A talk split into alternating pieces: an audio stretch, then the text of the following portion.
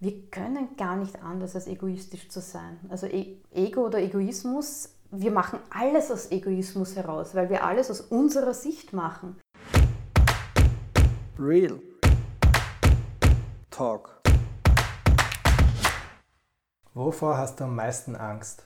Angst ist ja immer etwas, was man im Vorhinein hat, ähm, weil irgendein Ereignis kommen könnte, das einem nicht passt. Und das ist alles so eine Möglichkeitsform. Du hast Angst immer vor irgendwas, was in der Zukunft liegt. Und meistens treffen diese Dinge nicht ein. Und wenn sie eintreffen sollten, dann kommen sie sowieso, da brauchst du vorher nicht Angst haben. Und ich übersetze mir Angst immer auf Englisch, das heißt Fear.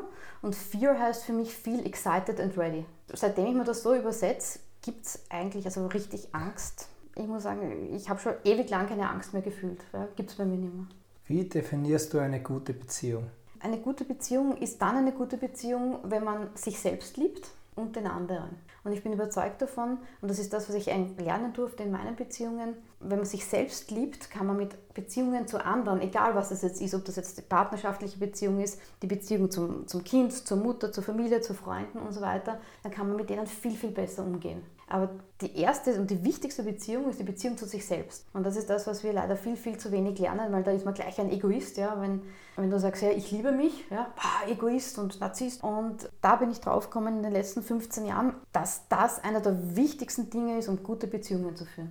Wann wird Ego gefährlich? Wir können gar nicht anders, als egoistisch zu sein. Also e Ego oder Egoismus, wir machen alles aus Egoismus heraus, weil wir alles aus unserer Sicht machen. Das heißt, du kannst gar nicht nicht egoistisch sein. Das ist ganz besonders gerichtet an die, an die, an die Gutmenschen oder an die Menschen, die halt sich aufopfern für alle anderen. Die sind auch genauso egoistisch, weil sie sagen, das ist das Wichtigste, dass ich mich für alle anderen aufopfer und sind dann selber in der Opferrolle und sagen, ich kann nicht mehr und jetzt tue ich eh alles für alle anderen und trotzdem geht es mir so schlecht und niemand schaut auf mich und ich gebe mich so auf wie die anderen, aber wer schaut auf mich? Und das ist auch eine Entscheidung, das ist auch brutaler Egoismus in Wirklichkeit. Was war der prägendste Moment mit einer deiner Kunden im Eiswasser? Da kommt es ja zu sehr viel Emotionen. Wow, da gab es schon viele.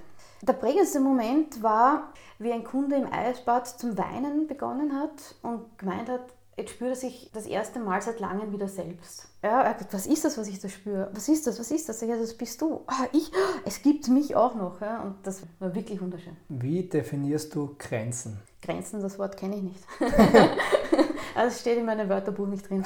äh, Grenzen sind etwas, was man sich selber setzt. Insofern, wenn man was erreichen will, wenn man es wirklich will. Also Grenzen gibt es dann, wenn man die Dinge nicht wirklich machen möchte. Aber wenn man was wirklich will, gibt es keine Grenzen.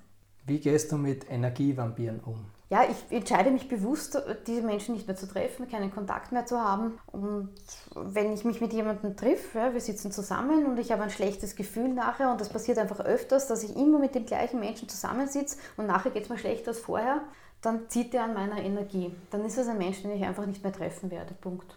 Was hast du aus deiner größten Niederlage gelernt? Aus meiner größten Niederlage habe ich gelernt, dass, es, ähm, dass ich es bin. Wenn sich Dinge im Außen ändern soll, muss ich bei mir anfangen.